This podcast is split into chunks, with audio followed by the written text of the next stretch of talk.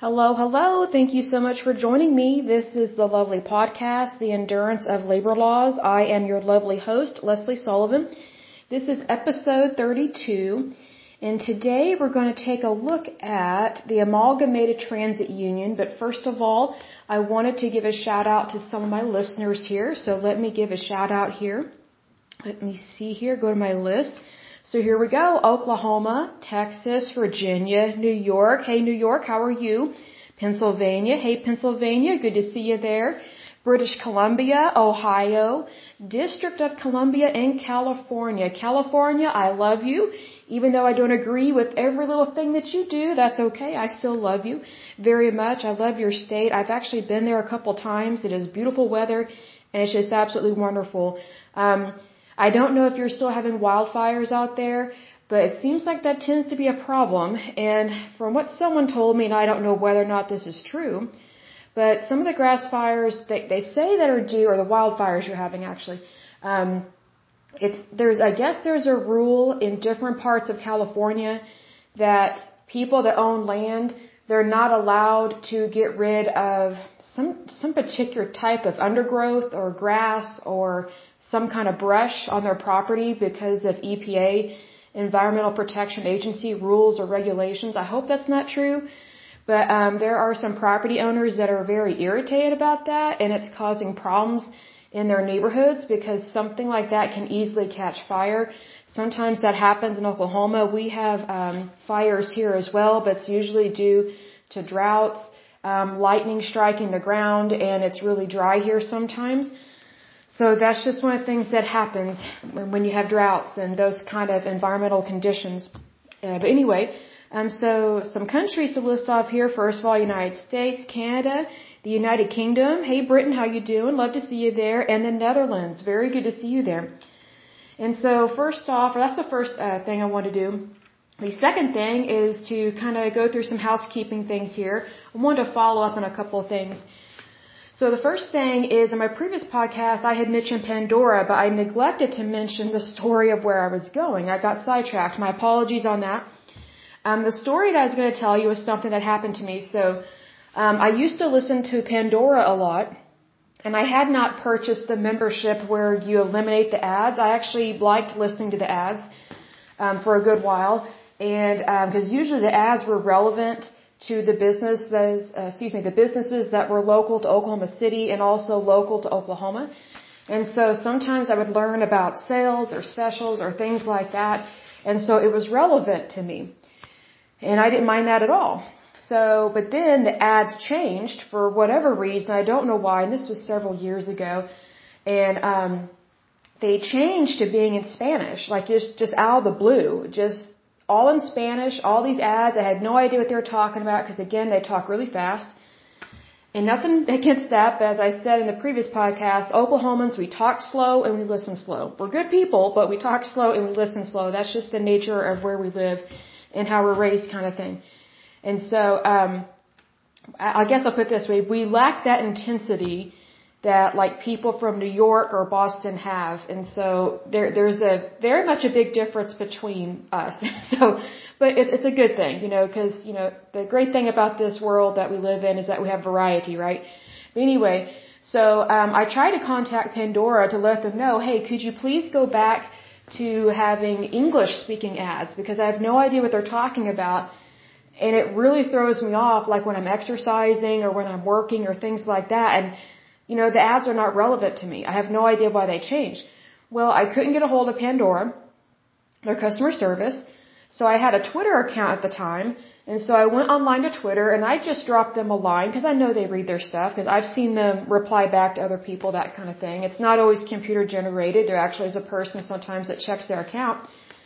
So I, I wrote them a tweet and I said, you know, could you please, or, I said something to the, to the effect of, hey, I'm having a problem with my uh, Pandora subscription. Technically I haven't subscribed, but um, the ads are now all in Spanish. Uh, and I don't know why. I was like, I don't know why you have changed it to being in Spanish. And first of all, I'm, I'm dismissing that lovely alarm. That's for me to take my vitamins at lunchtime. My apologies on that.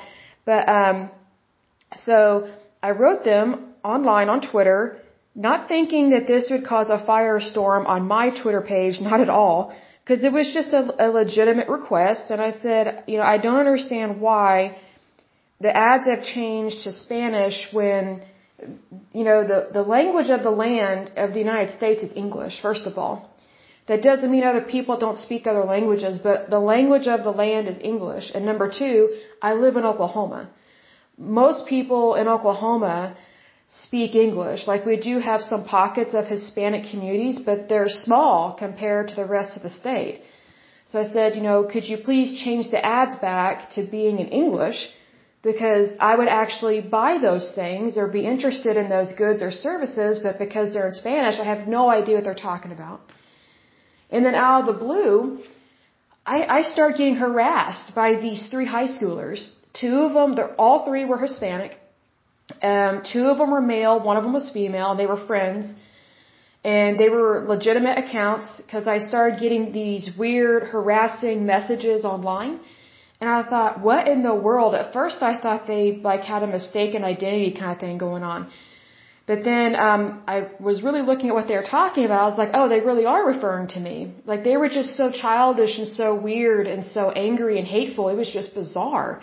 Like they they they were so ignorant and uneducated and so immature that they didn't realize it was a customer service issue. It was not a political issue. I, I legitimately was requesting Pandora to give me back English speaking ads like it was before, and Pandora did switch it back you know. But needless to say, the, these three uh, teeny boppers, they just kind of went ape on me online. So they were saying horrible things about my race, my ethnicity, um, about me being a woman, which I found kind of odd because one of them was a girl. And um, they were high schoolers. I mean, I looked at their account and I was like, oh, so these are just basically three friends that go to the same high school, and I guess they have a Twitter feed where they follow Pandora and they didn't like what I said. Like they they took it personal what I said, and I I, I wrote them back, and I said, you know, I think you're you're overreacting to this. I was like, this is this has nothing to do with race. This is a language issue, you know, basically linguistics kind of thing. And it also deals with advertising and marketing. I was like, they the marketing changed on my account for some reason, and I, I was just telling them the truth about what happened. And the girl, she was telling these guys online, they, she, she said, sicker, sicker, get her, get her, like real mean and hateful. And I was just like, what is wrong with these people? So, um, I can't remember if I blocked them or not. Um, but the girl, she was really sick. She was very much a manipulator. Uh, she was evil. Um, I will say this, women, they can be, um, some of the meanest, cruelest people. You have to be careful with that, especially with, with this type of chickadee. Um, so what she did was she was encouraging these guys and she was instigating this stuff. She was encouraging them to, to bully me, to badger me online. And what I found very interesting was that during that time, when this was going on, when I was being targeted, there was a movement at the time about anti-bullying online in high schools. I just thought, how dumb is this? You know, there's a campaign going on in our nation basically at that time to try and eliminate, quote unquote, or eradicate um, online bullying um, from high schools uh, because they were having a problem in high schools with high schoolers committing suicide and having depression and things like that because of bullying. And then I'm like, this is stupid.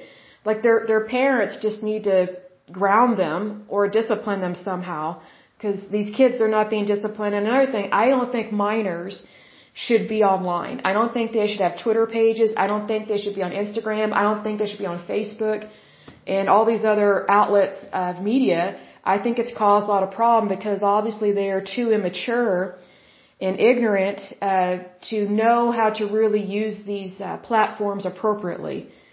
Because I remember when Facebook came out, this is a side note, I remember when Facebook came out, I was in college and Facebook was originally for college students. Like you had to be in college. You could not be in high school. You had to be at least age 18 and then once you turned 22 or 23, your account was automatically shut off by Facebook because they expected you to graduate. And the way they did that was you had to use a university email in order to create an account. Well, once you're four or five years or up, when you graduate from college, at least at that time, universities shut off your email account. So then you couldn't, you know, use your email anymore through the university portal, which of course you wouldn't because you're not in school anymore.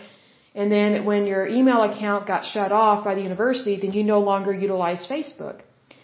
Well, then Facebook, I guess they received complaints or maybe they wanted to grow their business and make more money and they realized they could make more money off of people if they just allowed them to stay on Facebook. So then they had it so that adults could be on it, but you had to have uh, attended college. And it had to be where you had just graduated so you got to stay on. Then it got extended to people that did go to college, but yet they get to keep their Facebook account regardless of how long it is after the fact they graduated. Then it got extended to people under the age of 18, high schoolers, and then that's when it really just blew up in terms of a population of people utilizing it, and it hasn't been the same since then. Then after that, all these other people started using Facebook, like people that never went to college, people that maybe or maybe they did or did not graduate high school, and so now you've got like everybody can use Facebook. Like I, I remember when Facebook was originally for college students, so we could message each other talk about class, and then send each other uh, messages to set up arrangements to have like study groups and things like that. That's what it was originally for. But it got blown out of proportion. Well, it's one of those things like like these three kids that were badgering me on Twitter, they're the very kind of people that should not be using social media. So considering this was probably four or five years ago, maybe I'm guessing. Um, so they're they're now probably you know over the age of 18 if I had to guess, so they can vote, they can drive. Just imagine how crazy they are, like just like their behavior. They have a behavior problem even as young people. But um anyway, so the young girl, she was the instigator. She she was the ringleader. It was obvious that she was the ringleader and these guys were just following her and they were doing her bidding. It was unbelievable. I was like, do they not realize they are being manipulated by a female? I'm like, use your own brain. It was just pathetic. I was just like, wow, these guys are stupid. So she went from being really cold and hateful to me to messaging me and say, hey, I want to get to know you. Let's be friends. And I was like, no, I'll pass. Don't ever contact me again. Thank you kind of thing. And so she left me alone. But it was really creepy because she went from being hateful and mean to try and be um, nice and kind. And it's like, I'm not falling for that. Like, that's how she manipulates and fools people. Um, but that's just an example of that. That was the Pandora example I was going to give you. But anyway, my Pandora account, it got fixed and it was a marketing issue. It wasn't anything um, underhanded or anything like that. It was just a simple mistake on Pandora's part. And my request really was just um, customer service because I couldn't get a hold of them. So um, it's one of those things. So the next thing on the housekeeping list is looking at the FDIC. I wanted to look that up because I mentioned that in my previous podcast that if our federal government, you know, if you personally as an individual were the federal government and you went to a bank to try to get a loan for $31 trillion, they would tell you no, and here's why. FDIC, that stands for Federal Deposit Insurance Corporation. It is a government agency, okay? It says the Federal Deposit Insurance Corporation is one of two agencies that supply deposit insurance to depositors in American depository institutions, meaning banks, the other being the National Credit Union Administration, which regulates and insures credit unions. And this, the, get this, it was, I didn't know this, but it was founded by Franklin D. Roosevelt, and it was founded uh, June 16th, 1933. Now think about that. We've come out of the roaring, the roaring 20s, and we're starting to have banking crisis here. And then the 30s, not only did we have, um, what was it called? We had the Dust Bowl in Oklahoma, we had the stock market crash, and then also in the 1930s was when the Nazi Party was really growing. So I mentioned that because over in Europe, the Nazi Party, and it started out as just plain old fascism, kind of underground, and then they came out from the underground and started taking over different government offices and started uh, gaining power. And the way they did that was once they went from calling, they didn't really call themselves fascists per se, but because they didn't want people to know who they really were. They just wanted to fool people and make it seem like they really wanted to help Germany and everybody else should pay because of what happened to Germany. Like they were trying to create uh, sympathizers basically, even though Germany deserved what it got both times because of what it did. Um, Germany used to be a very evil country. Um, not everybody within Germany was bad, but it was predominantly a really bad, evil country, and so there's a reason why they lost two world wars and why they were punished for what they did, because we didn't want to have to deal with them again on that. And so, um, because they had a lot of um, tyrannical groups in their country that took over their government.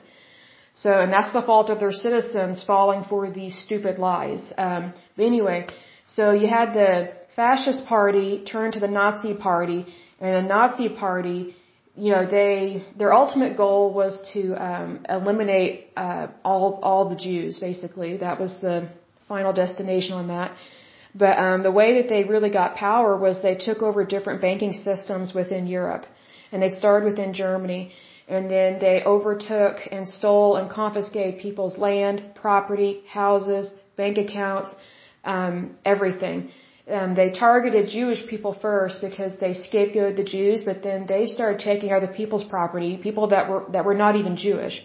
So that's why um, one of the reasons why the FDIC was created in the United States because I have no doubt the government at that time was perfectly aware that there were fascists here and there were Nazis here in the United States, and they did not want to take a chance of someone taking over uh, the depository institutions, aka the banks or the credit unions within the United States. They did not want that problem, and they also wanted to make the financial institutions of the United States very strong, and so that they would not be vulnerable anymore. So that if we did have a stock market crash and things like that, or if there was some kind of inflation going on, that we would still have stability within our economy. We would still have stability within our country, regardless of what happened. So it's a good thing he founded that and created that because then later on, uh, in the early 40s was the beginning of, of uh, World War II. And we got involved by the bombing of Pearl Harbor. So, um, and that was in December. So anyway, um, there's that for housekeeping with that. The next item on the housekeeping list is I went to the Amalgamated Transit Union's website and um, they're having some problems right now in Chicago. I'm not surprised because uh, Chicago is a very corrupt, um, gang-infested city. It's not safe. And so what's going on there right now is they are having a problem with, oh, by the way, Amalgamated Transit Union, we're talking about bus drivers, railway drivers, things like that. And so um, it started out as streetcar drivers and, and railway drivers, and then it, as as technology changed in terms of transportation, um, it became about bus drivers and things like that. So I guess what's going on right now in Chicago is they're having a problem with bus drivers, unionized bus drivers being brutally attacked, and I mean brutal, on, on these buses. And so there was um, one lady, her husband was beaten so bad, he's in a hospital, he's in a coma. And then there was another bus driver that was beaten horribly, just senseless. And then um, they've had like they were just like within a week apart uh, with these two very vicious attacks on these bus drivers. And so um, the bus drivers um, are going to City Hall and they're saying, "Hey, you need to help us with this. There's something going on here. Our bus drivers are being viciously attacked." Um, City Hall, I guess, I guess at this point has not done anything. I don't know if they're going to have a vote. I don't know if they're going to get the police involved. And um, so I'll circle back to that in just a moment. But I guess what the um, what this particular chapter of ATU, uh, a local chapter, uh, what they did in Chicago was they um, they have volunteer security guards, I guess, at every bus stop or bus station and what I would do, one thing I thought of was have a police presence on the bus until this calms down. Like actually have an armed police officer on the bus. Um, but see, here's the thing. I'm not surprised at all that this is happening. Not in regards to the credit union, not, or not credit union, not, not in regards to this labor union, but um, just because it's Chicago. There is nothing new under the sun there. It's a very violent place. It's very liberal. You've had Democrats in charge for a long time there. They have some of the strictest gun laws in the country, but yet they have the most gun violence in the country. They have a lot of gang violence.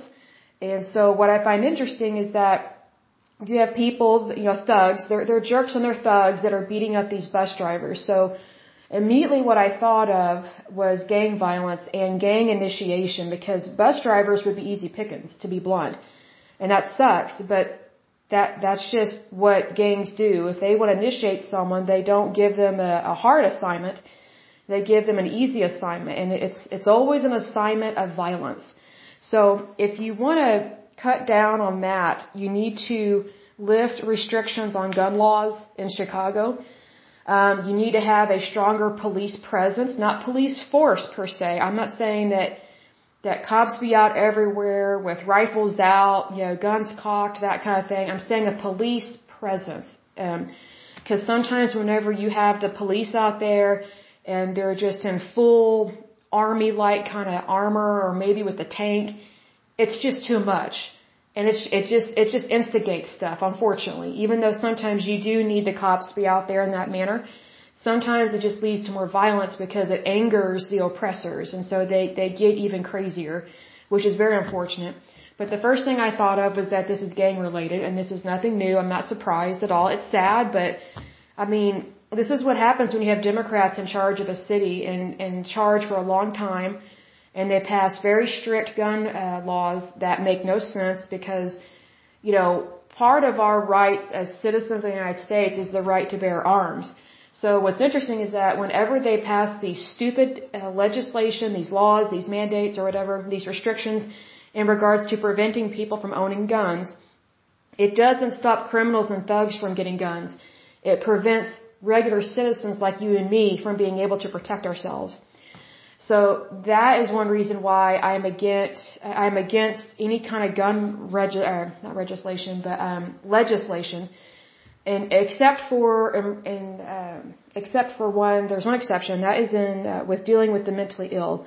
I do agree with the Democratic Party that the mentally ill should never be allowed to own weapons. But here's the thing.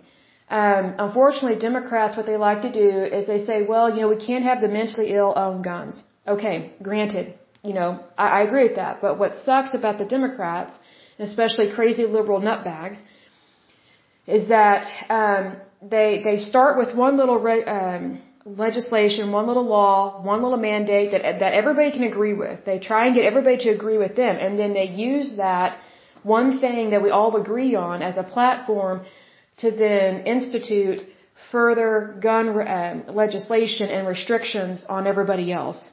So it's basically the beginning of a punishment. It's also the beginning of restricting your rights as a gun owner. That that's the problem, and that that's not just local laws. That's constitutional law. So Chicago is having these problems because they, they don't understand um, constitutional law. They don't understand public safety, and now members of this union are basically it's basically attempted murder on their life, is what it is. I mean, you know, we have to call a spade a spade. Um, these bus drivers are being um, put in harm's way because of the lack of due diligence of the Democrats in that city. I mean, who wouldn't want to help these people? But here's the thing. Here's one thing I don't like about this in regards to the union. I don't want them to turn it into a, a union issue because it's not a union issue. It's a public safety issue because the gun violence that we're seeing there is not new. It's just that now it's affecting bus drivers.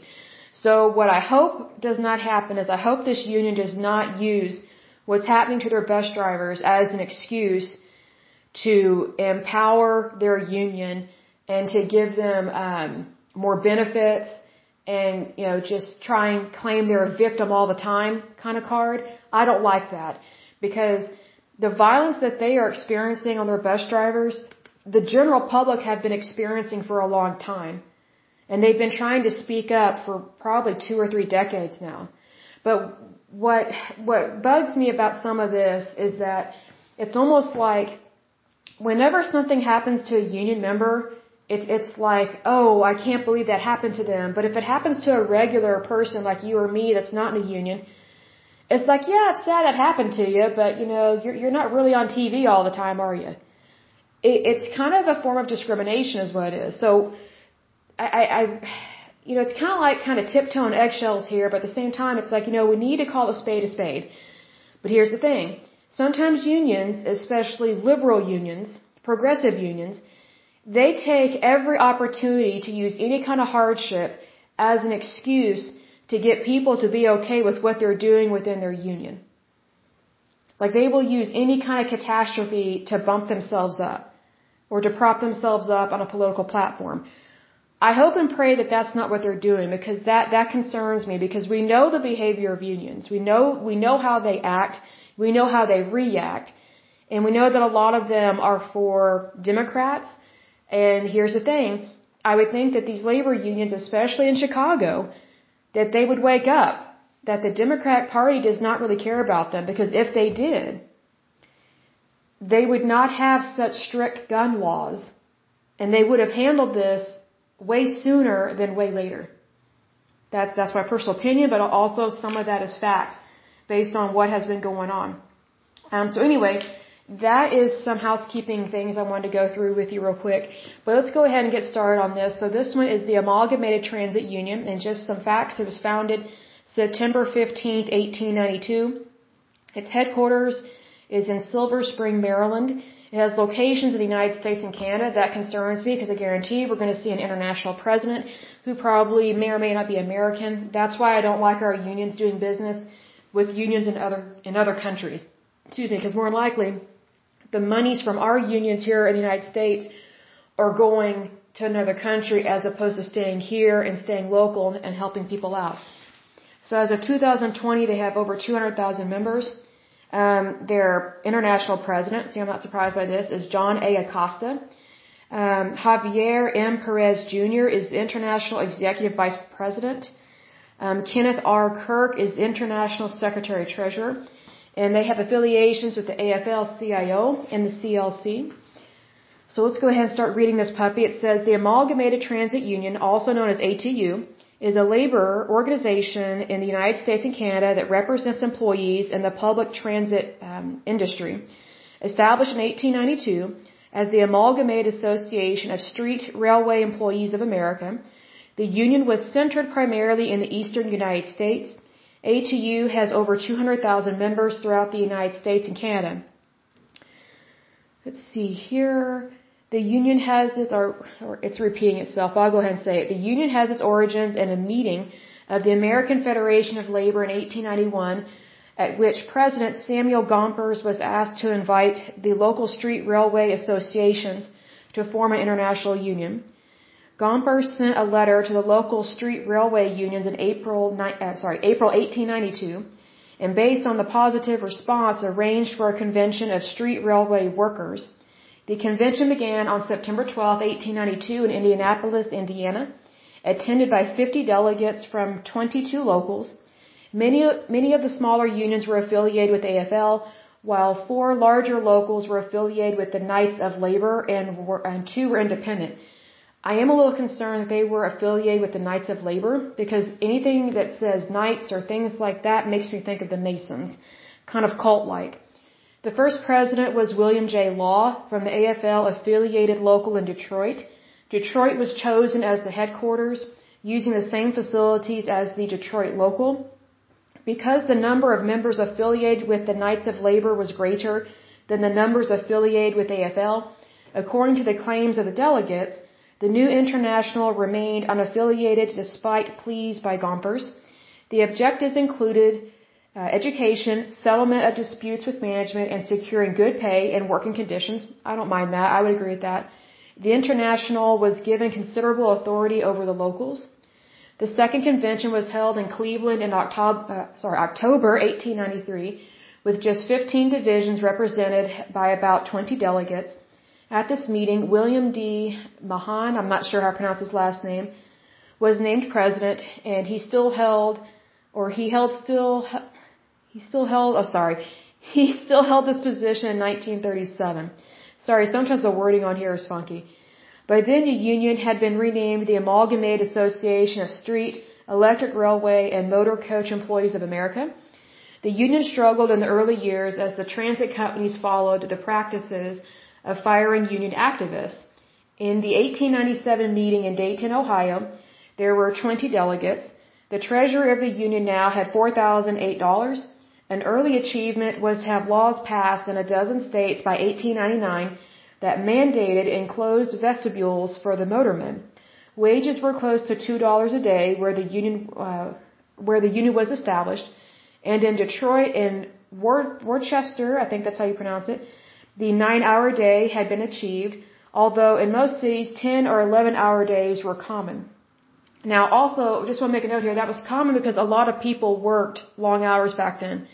It wasn't just because, oh, they want to keep them out there all hours of the day or night. No, there were other people that were working and needed a ride home or to and from work. So kind of take into account what kind of labor force was out and about during these times. At the start of the 20th century, the Amalgamated Association launched a militant organizing program. That's concerning because that's uh, very fascist. Although the union was always willing to arbitrate in disputes, there were many strikes against the streetcar companies. Often these turned violent, I'm not surprised, considering that they're militant, as in St. Louis in 1900 or Denver in 1920. The public and small businesses sympathized, see that's what I'm talking about, sympathized with the strikers and passengers and other unions often became involved in the street actions. See, that's what I'm concerned about whenever a union um, goes on the news and gives their sad, sorry story about what's happening to their members of their union because what they're trying to do is they're trying to get sympathy from the public.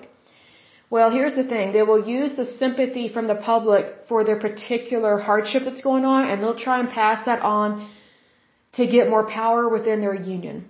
So that, that's why I get concerned, uh, with, with sympathizing, things like that because you just need to focus on the facts. But unfortunately, they it seems like they are notorious for using emotion and trying to get people to rely on their feelings as opposed to common sense, which is a problem. Goes on to say when buses began to replace streetcars, the association began to be challenged by the International Brotherhood of Teamsters. Remember Brotherhood? That's a strange word. Always be alert of that one. It says International Brotherhood of Teamsters, Chauffeurs, Stablemen, and Helpers. It was agreed that the Amalgamated Association would have jurisdiction over buses operated by street railway companies, while the Teamsters would have jurisdiction over independent bus lines and over road transportation of goods. Goes on to talk about membership. The ATU is the largest labor organization representing transit workers in the United States and Canada, with more than 200,000 members and over 240 local unions spread across 46 states and 9 provinces. The main membership consists primarily of transit operators, though the union also includes more than 800 members working in over 80 craft occupations. ATU represented job classifications include bus, van, subway, and light rail operators, clerks, baggage handlers, and maintenance employees in urban transit, over the road, and school bus industries, as well as emergency medical service personnel, ambulance operators, clerical personnel, and municipal workers. The ATU can be found in most major cities of the United States and Canada. Goes on to talk about their structure. The union is guided by a, a convention that meets three times a year, at which delegates chosen by locals meet to debate and direct the future of the union. The international officers consist of the international president, the international executive vice president, the international treasury, or sorry, excuse me, the international secretary treasurer, and 18 international vice presidents. Why you would need 18 international vice presidents, that's concerning. Kind of reminds me of the czars that we once had in, in the United States, which is so dumb because that's the complete opposite of who we are as a country. It says the international vice presidents serve on the union's general executive board. Why am I not surprised? To me, those are power hungry positions, so I wonder if they're paid. And they're probably paid a lot if they are. Okay, it says international officers and general executive board. The office of International President is currently held by John A. Acosta, who elected as International President by the ATU General Executive Board. Well, I'm not surprised. They just voted each other. In May 2019, after the untimely and tragic death of former ATU International President Larry Hanley, the International Secretary Treasurer is Kenneth Kirk, who was appointed by International President Costa in December 2019 to serve out the term of the late International Secretary Treasurer Oscar Owens. In August 2013, Javier M. Perez Jr. was unanimously elected to the position of International Executive Vice President. this one kind of concerns me because all they do is just vote for each other, and I'll I'll come back to that in just a moment. The union's general executive board can consist of 18 international vice presidents, but you don't need that. Elected positions voted on by the union's delegates at each um, triennial convention. Additionally, the union utilizes four international representatives appointed by the international president. So here's what this reminds me of. Um, sometimes there are city councils, and I know because I used to live someplace that operated like this. The city council, the way that they voted the mayor and had different positions on the city council was they just voted for each other. So they just really rotated chairs. It was like a, a cakewalk. They just rotated chairs.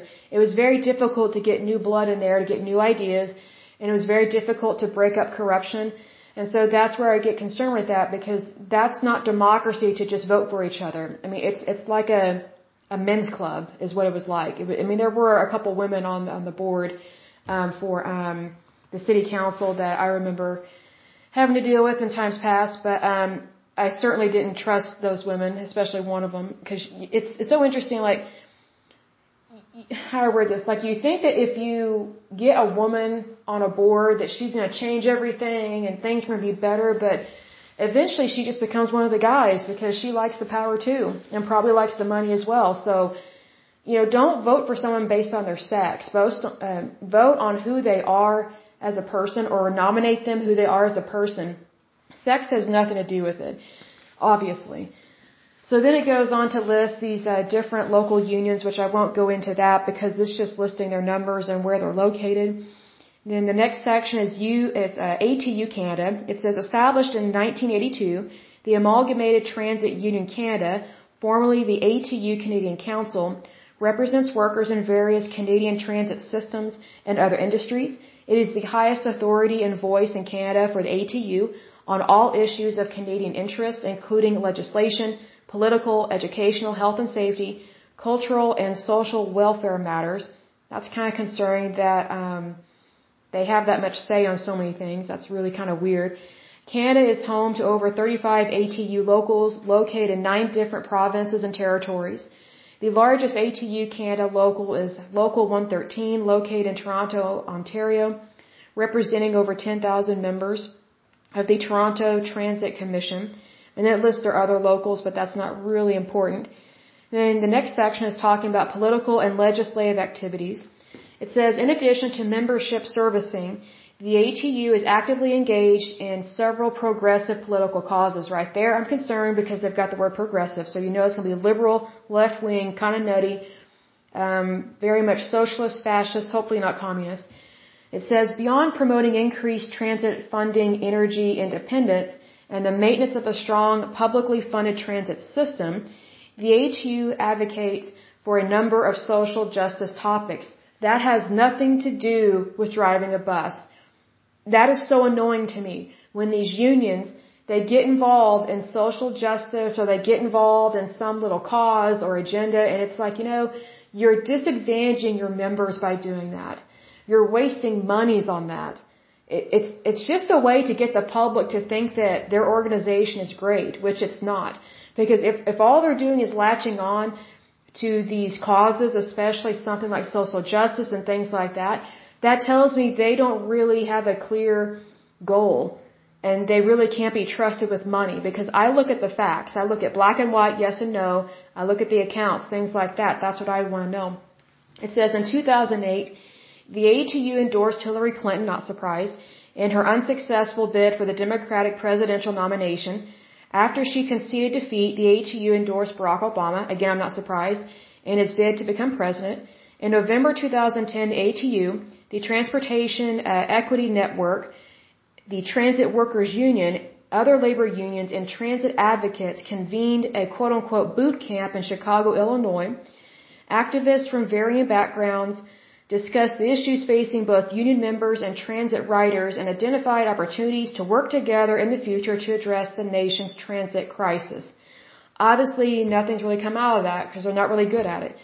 The ATU and Good Jobs First, quote unquote, convened a second boot camp for transit advocates in Silver Spring, Maryland in March 2011.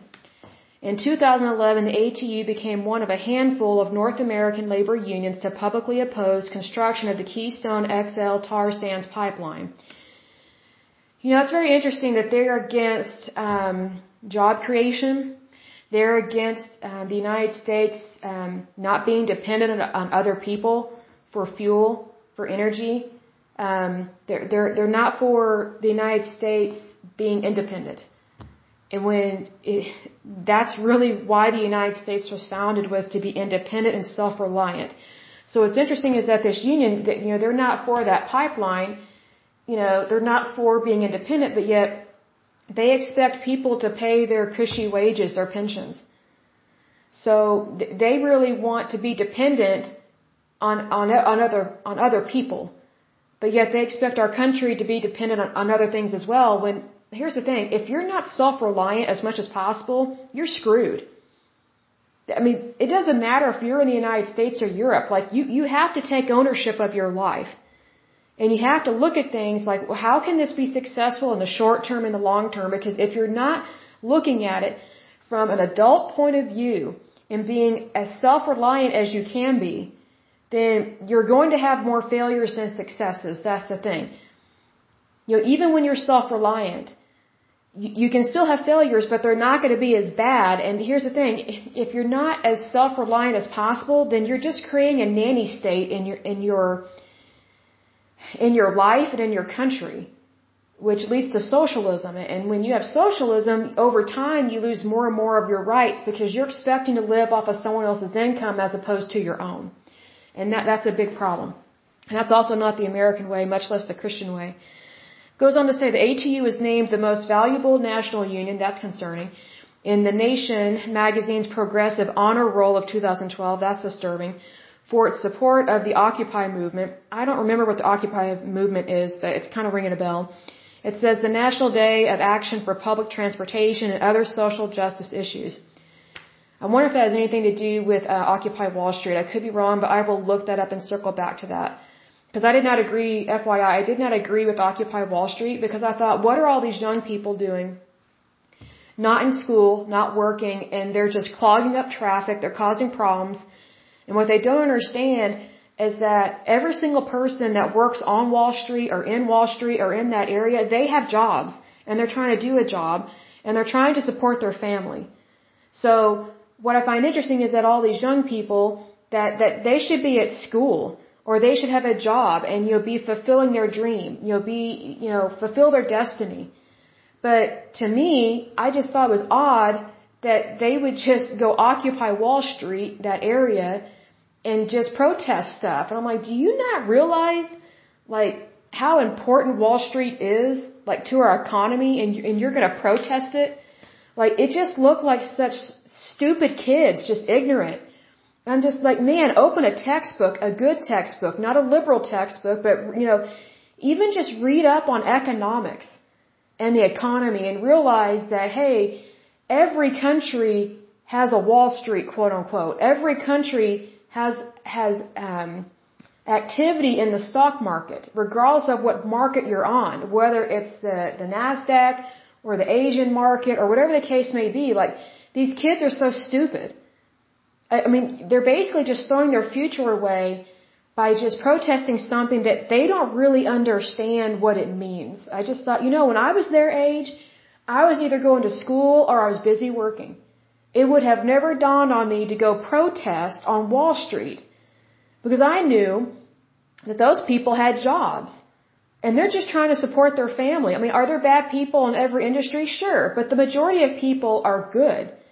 Like just because you've got a few bad apples, that doesn't mean that everybody's bad, everybody's horrible. See, th- that's the mentality of some of these stupid people. Not all of them are young, but when I was looking at the TV at the time with Occupy Wall Street thing, it was mostly these young kids. You know, that, that should have been high school or college. And I'm like, you know, who's paying your bills? Your parents? Because you're obviously not working. I mean, it, it's just so dumb. I just thought, you know, these kids, I bet they're just being indoctrinated into some kind of mindset that just is anti-America. And I'm like, you know, how can you be anti-America but live in America and go to McDonald's and, and get a Big Mac? Like, it's, it's like, I just think that it's such greed and gluttony. whenever people complain about America, but they're born and raised in America, they're utilizing our services in America, they love eating out in America, but, but yet they're slamming their fist on the table, you know, claiming social injustice, social injustice. Really? Like, are you going to say that in between bites of eating your Big Mac and your French fries when, you know, the, the United States is one of the most abundant countries on the planet? I mean, it's just, it just is like, think about what you're saying and what you're doing and, and realize that yes, there are problems, but don't throw your life away on stupidity and stupid causes that amount to nothing. And if anything, those stupid causes, they deteriorate your future and it sabotages your future. So, you know, if, if there's anyone listening to this that is young, like a teeny bopper or a 20 something year old, please do not throw away your future or your time or your money on some movement that, that just gets you, you know, riled up, you know, just really get your blood pressure up, so to speak. You know, the kind of movements that you should be involved in are people that promote peace and due diligence because that's where, that's where you have the most action, really. And, and that's where you get the most results. Because, you know, there is a phrase, I don't always like it, but in this case it's correct, violence begets violence. Like, th those Occupy Wall Street people, they didn't really accomplish much. All they did was clog up traffic. And if I had been living there, I probably would have yelled at those kids and be like, you know, why don't you, why don't you grow up and get a job? I'm trying to get to work. I'm trying to earn a living. Why don't you go do something with your life? Like, be constructive. Because to me, what they were doing was just lazy, just slothful, the arrogance, like the, I mean, it's just like, you gotta be kidding me. It's like they're crying wolf and there's no wolf. It just gets old. It's like, look, do you, do you really want to make a difference in Wall Street? Yes, I do. Okay, then go to school, go to college, get a really good education, learn about economics, um, you know, learn about the market, learn about business, you know, get an MBA, and then go work for one of those firms. Change it from within. You know, don't be a Nazi nut or a fascist or something, but I guarantee you, if you will do that and you will learn the basics of, a, of the economy and how monies work and how our currency works, you'll realize that you got tooken. You got fooled by whoever told you that, oh, Wall Street's the problem, these rich people are the problem, white people are the problem. I got news for you. None of those things are the problem. It's the instigators and the haters that are the problem. It's the people that cause problems that are the problem. That's the thing. So just just remember that because it's real important because I just feel so sorry sometimes for for young people that are teeny boppers and in their early 20s it's like their lives are just being consumed into these stupid causes that don't amount to anything but destruction. And it can really warp your mind. If all you think is, I'm a victim, I'm a victim, I'm a victim, well, get over yourself all of us have experienced some kind of hardship one way or another. But if all I ever think is that I'm a victim, I'm a victim, I'm going to cry about it, I'm going to scream about it, I'm going to be angry about it, how is that living a good life? It's not. In fact, it's pathetic. Because at some point, you have, you need to pick yourself up off the floor, dry your tears, and just live your life to the best of your ability. Strive for something better. Don't strive for something worse that that's my point. I know I'm preaching to the choir because I'm sure that every single person that's listening to this completely understands what I'm talking about, but it just greatly disappoints me to see so many young people get sucked into something that they don't realize they're being used. Because I personally can't stand being used. I hate it, I despise it. I literally hate it with a capital H when someone tries to use me. It's just like, mm, whenever I find out that someone's been using me, I pray about it. I'm like, oh Lord, because I'm a Christian, so I'm going to pray about it. I was like, Lord, I, I found another one of those bad people. Please help me deal with this. And the way that I handle situations like that is every decision I make, I know I've said this before, but it's worth saying again, every decision I make, it has to, it has to satisfy two rules. It has to be legal and moral. Everything I do has to be legal and moral. Because just because it's legal does not mean it's moral. Because see, here's the thing: you can be irritated and mad about something, and you can want vengeance. You know, you know, you can want, you can want to just scream at somebody, you know, you, you know, you can want to slap them in the face, but here's the thing. If you do that, you're the one that's going to jail, not the person that hurt you or wanted to hurt you or caused a problem. So literally, learn to practice distancing your actions from your emotions. Separate those two. It takes time to do it. But the more you do it, the wiser you will become and the calmer your life will be and you'll realize a lot of the stuff that's happening in our society, wherever you live, it's not worth getting upset to the extreme over. Are there things that are upsetting? Yes. But if you want to be productive in that, don't use your energy in a, in anger mode or stress mode or depressed mode. Be wise. You know, practice due diligence within your own life because that, that not only guards and protects you in your life, but it helps you to guard and protect others. That, that's real important. And you're probably thinking, why guard and protect? Why is this woman saying that? Here's the thing. Sometimes you have to guard and protect yourself, not just from violence, but from like bad business decisions and who you affiliate with and, and what you believe in. You know, there are so many things that we have to protect ourselves from, especially bad indoctrination, bad theologies. I mean, there's bad churches out there. I mean, just, you know, really learn to look at things from a black and white, yes and no, keep it simple. Because whenever we start living in the gray area, that's where so many more problems happen. Because then it's like it's not clear how to make a decision. When it is easy to make a decision, it is clear. Just keep it simple, keep your cool. As I say, be cool, calm, and couth. That not only especially helps you, but it also helps anybody else that you're doing business with or anyone that you are talking with or anyone that you're associating with is my point. That that's just how I look at it because it's greatly helped me and if it can help you, if if it can help me, it can help you. So I mean I'm all about helping other people in, in terms of that. So then this article goes on to say, um, beginning in 2013, the ATU became a vocal supporter of the Robin Hood tax campaign I'm going to look that up later in a different podcast. I'm pretty sure I know what it is, and I'm pretty sure I already don't like it. It goes on to say in March 2016, ATU endorsed Senator Bernie Sanders. I'm not surprised because this union sounds pretty fascist for the Democratic presidential nomination. After he conceded defeat, the, AT, uh, the ATU endorsed Hillary Clinton. Again, not surprised for president. In February 2020, ATU was among the first unions to endorse Joe Biden. Not surprised for the Democratic presidential nomination. And then it goes on to list a timeline. And um, if you want more information like that, definitely look that up online. Um, but anyway, um, that is it for this lovely podcast with the Amalgamated Transit Union. Very interesting one. They do have problems, but I do think it is fixable. And the way that I would fix it is I would distance myself from any kind of political cause. I would distance myself from any kind of propaganda. I would distance myself from any kind of social quote unquote justice campaigns or, or causes. And I would focus on the actual members and what to do. And I would not try and uh, schmooze the public with sympathizers, trying to get people to sympathize with the union. Because that's just manipulating people and manipulating their feelings. And I, I don't fall for that. If anything, it makes me distrust people whenever they're trying to get me to sympathize with them.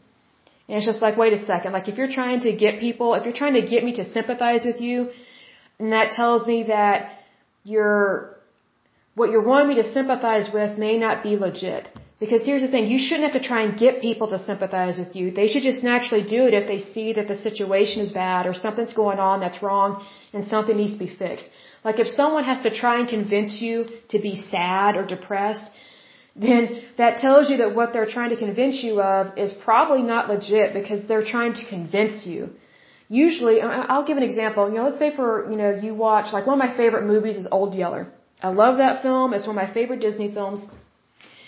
You know, there's a scene in the movie where Travis has to shoot Old Yeller. In case you haven't seen Old Yeller, it's about a, um, a dog that is the family dog, and it's in the 1800s, and um, he gets rabies and back then, uh, it was called it was called hydrophobia. And back then, there was no vaccine, um, no treatment, and there still is technically no cure for hydrophobia. Once you get it, it's pretty bad. Uh, it's almost always a lethal death sentence, basically. Like 99.9% of people that get um, rabies is um, they, they die. It's actually very rare to survive it, which is why it's very important um, to get all your animals and things like that vaccinated for that. But anyway, they did not have vaccines for this like that back then. And so uh, Old Yeller, their family dog, was attacked by a deranged wolf who had hydrophobia, aka rabies. And so Old Yeller was locked up um, in the corn crib to isolate him because they knew the hydrophobia was spreading across the frontier uh, where they were living because there had been reports of it. And so back then, when you had outbreaks of hydrophobia, you had to kill the animal and and or bury it. I don't know if they set them on fire. I don't think they burned them because I'm trying to think if they burned them or not back then. Because sometimes there's a chance of bloodborne or airborne pathogens getting in the air, and then you breathe that in. But anyway, um, they put old Yeller in quarantine. The mother did, and Travis, the oldest son, he was getting mad at his mother, saying, "Oh, you're just being mean to old Yeller. You know, look, you know, he saved our lives from that wolf." And the mother's trying to tell him, "Hey." You know that wolf was acting weird, and after two weeks, if old Yeller's fine, he, he can come out of the corn crib. But you know, we need to do this to protect us. And sure enough, old Yeller um, gets rabies. He tries to attack Travis, and um, he has to go get his gun and he has to shoot him. So it's you know that part in the movie, it, it's just gut wrenching. It's just so sad like just from you seeing it, and even if you couldn't even see the movie, even if you could just hear it, you would just feel sad. Like I almost cry every time I see this movie. Here's the thing, no one has to convince me to cry. No one has to convince me that something really tragic has just happened in this movie. Like I naturally feel it. Like I know what's going on. I see it. I feel it. I know it. And so I don't have to be convinced that there's tragedy taking place. Unfortunately, when it comes to unions like this one, and other unions, it's like they're having to convince people that there's problems, problems, problems, social injustice, and they have to try and convince people. Well, it's like what I was saying just a moment ago. If you have to try and convince something, there's, if you have to try and convince someone there's a problem, then that tells me you don't really have a problem. And that's probably going to shock some people that hear this if they're not used to how unions operate and how they try and fool people. But it's one of those things like all of us have common sense. You know, we can figure things out. And here's the thing, if someone has to try and convince you of something, then it's not really good for you. Because most of the time we can figure things out, we can practice common sense, and that's what we're supposed to do as adults. But again, you know, if you want a good example of that, watch Old Yeller. One of my favorite films, hands down, besides the Ten Commandments, another one of my favorites. But um, you know, just I guess what I'm trying to say is I don't like it when unions try and fool people. They they they try and fool their members and then they try and fool the public.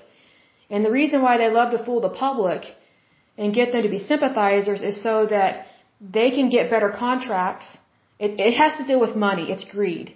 I'll just say it. It has to do with greed. And so the reason why it has to do with greed, because you're probably thinking, what is she talking about? Well, here's the thing. If a union can get enough people, enough public people, enough people like you and me, just regular everyday citizens that are not in a union, business owners, whatever the case may be, if a union can get enough sympathizers, then they can use that as ammo, so to speak, to get a better contract, to get better wages, better benefits, and better health insurance. But here's the thing. Most of the time their benefits are not reasonable. They're not realistic. They are astronomical. They are overinflated and it's ridiculous. However, the public the general public, which is you and me, most of the time we're not aware, but they're already getting paid. And that's what happened with the auto workers union. Like we did not know that they were getting overpaid like, like extremely like that. And then they received a government bailout to cover all these cushy benefits. See, that's, that's where you have to be careful who you give your sympathy to. That's why you have to know the facts. Just keep, and that's not meant to be cold. That's not meant to be cruel. It's just, these are the facts. You have to look at things from black and white, yes and no, because if you don't, then you could easily fall into a trap and side yourself with someone that was just using you for a vote, or they were just using you for your money, or they were just using you for your, your participation in their picketing event, or whatever the case may be. Because I know what it's like to be used. And it really disappoints me whenever people do that. It really disappoints me and it's just, see, here, here's the thing. When someone uses you, they're fooling you. It's horrible to feel that way because then you go, wait a second. This isn't what they said it was. This isn't what it was supposed to be. I, I got duped. I'm saying that that is what can happen with things like this. It's not fair. It's not right. But, you know, let's, let's not be little kids about this and, and throw the it's not fair card out there. But it's just being a good, rational adult and just handling situations as they come. And looking at situations from, okay, what, what is the short term effect and what is the long term effect of this? What is our short term goal and what is our long term goal? Because you need to have both in order to handle different situations that pop up which in the case of the Amalgamated Transit Union, seems to me like they've been having problems for a long time, probably since like the turn of the century because they've gone on strikes. Well, just think about it. They've been going on strike and throwing hissy fits even back then, like early 1900s. What were people supposed to do to get to work? See, that's what you have to remember. When people like this and these unions go on strike, that means people like you and me that may rely on public transportation, we can't get to work. Well, guess what? Some of us are hourly. And get this, some of us are also um, not hourly, like we're like permanent employees that have a regular salary. You know, let's say you make 40k a year, and that's just what it is. You can't make more, you can't make less. But here's the thing: if you can't get to work and you can't do the job, then you will make less because you're not there doing your job. That's the problem. If if these people that work for the transit union, if they throw a hissy fit like they have in the past and don't want to do their job, but yet there are so many people that want the United States to rely, they want the United States, I don't get this and I'll close with this, they want the United States to be more and more like Europe. Why would we want to be more and more like Europe when we left Europe? We left them for a reason. That doesn't mean we don't like them. Like I love Britain. I love all of Europe. I mean, I, I love the Polish people. I love the German people. I mean, I just, they're, they're wonderful people. I've met wonderful people from so many different countries over there. But here's the thing. I don't want to be like them. I don't want their socialized medicine over here. I don't want their government system over here because guess what? Most of them don't know how to run stuff. They're not really, they're not real democracies sometimes. Especially if they practice any type of socialism, that's not real democracy. And it's also not a free market. Well, guess what? The United States is technically a republic. We are also a democracy. We have a free market and we are capitalists. Whether you like it or not, we are technically capitalists. Here's how you know if you're a capitalist. You can go to any restaurant and order what you want, whenever you want, however you want. And you exchange money for that. You can, you can go to Walmart and buy a bicycle. What, what am I talking about? Money. Currency. The strength of your currency. The strength of your country in terms of its economy. Whenever you have countries that do not have free markets and they're not capitalists, you start to have a lot of problems. And that's what we're seeing over in Europe, especially with the euro. So I've met people that they have wanted the United States to have more and more public transportation and less and less cars and trucks on the road. Well, that is absolutely dumb. Like a lot of our our cities and our states are not built that way. We're not like Europe. You know, we're not small. We're not confined. And also, we don't have as much history as Europe because, you know, we are a fairly young country compared to the rest of Europe. We just are. And that's, you know, I'm not dissing the United States. Those are just the facts. We are a young country, but we're large. Like some of our individual states are larger than some of the individual countries over in Europe. So why would we, as a large country, take advice from someone who has a fraction of the population of what we have doesn't make as much money as we have, doesn't have access to our kind of resources, like why would we be taking advice from people that don't have our way of life? They never will.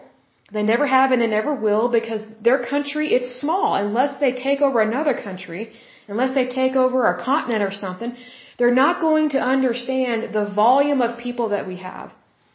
There's a reason why we have cars and trucks and SUVs and things like that. Like I'm from Oklahoma City, Oklahoma, as I've said before. Public transportation is a joke here. Why? Because a lot of our things here are spaced out. Like, if I wanted to get to downtown Oklahoma City, it'd probably take me well over an hour or three hours to walk there. Like, Oklahoma, our stuff is not built around a city square. And that's how, you know, that's very similar to how the rest of the United States is built. Like, we don't have city squares like Europe does where everything's kind of more centralized and, you know, it, we don't have that. Like we have things spread out, so you need to have your own car, you need to have your own truck or SUV or whatever you drive or your motorcycle or scooter or whatever the case may be.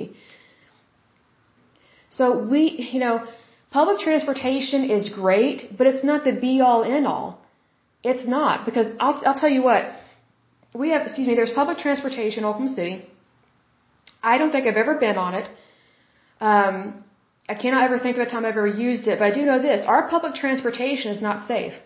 Reason why is because one of the main bus stations is in downtown Oklahoma City, is notorious for being drug infested, like needles everywhere, and it has homeless people everywhere. Being that I am a young woman, I am not going to go to a drug infested, needle infested, homeless infested, dangerous place just to get on a public transport bus when I could just drive my own vehicle and I can have the safety of my own car. I'm not going to invest in public transportation like that. It's, it's not safe. It's not even, like, tra- public transportation is not even that safe in Europe. And I'll give an example. Um, there's this one couple, they went, I'm trying to think what European country they went to. I can't remember if it was, was it Britain? I'm trying to remember. But anyway, they were on a bus and they were, um, it was either Britain or Italy. I can't remember which one, which country, but they were over there. They were on a bus and they were trying to exit the bus. It was a public transport bus, right? But there were these gypsies, these gypsies on the bus. They surrounded these Americans and they got in between um, the wives and the husbands so they would um, congregate and encircle, kind of like prey. Uh, the wife or the husband, preferably the wife, is what they would do, and they would make it so that they couldn't get off the bus, and they would try and, and pickpocket them. They would just try and take stuff off of them. These gypsies. And so um, there were some uh, Europeans on the bus, and they yelled at these gypsies and said, "Leave them alone. Get get away from them. Let them off the bus now."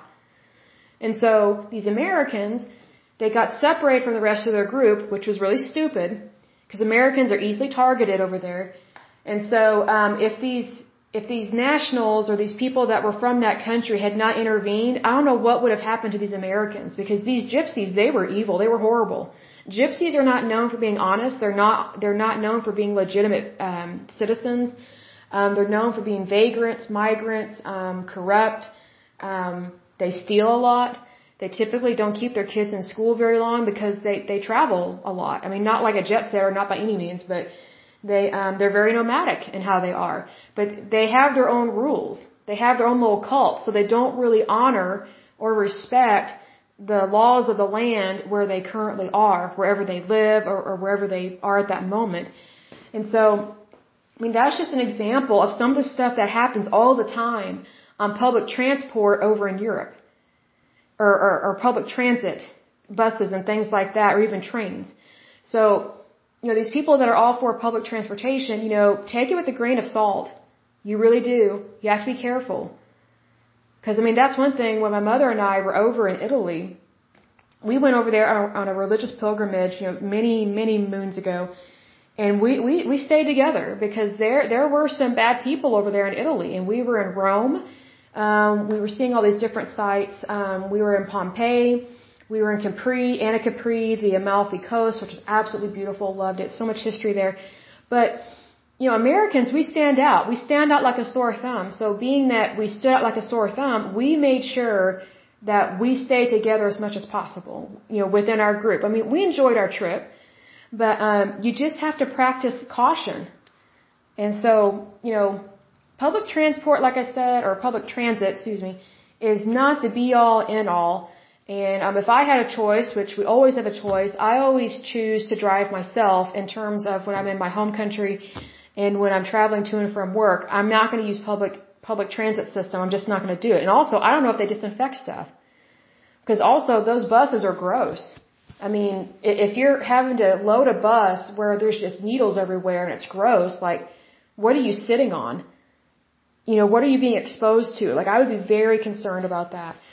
So, but anyway, um, the next union that we're going to take a look at is the American Nurses Association. That should be interesting. It says it was founded in 1897, so that should be an interesting one to take a look at. But anyway, um, until next time, um, you know, happy um, Christmas Eve. Technically, I can't believe we're already close towards uh, the end of December. But you know, um, happy Christmas Eve, uh, Merry Christmas, Happy Holidays, And um, if I don't talk to you before then, have a wonderful, happy new year. Thank you so much. Bye bye.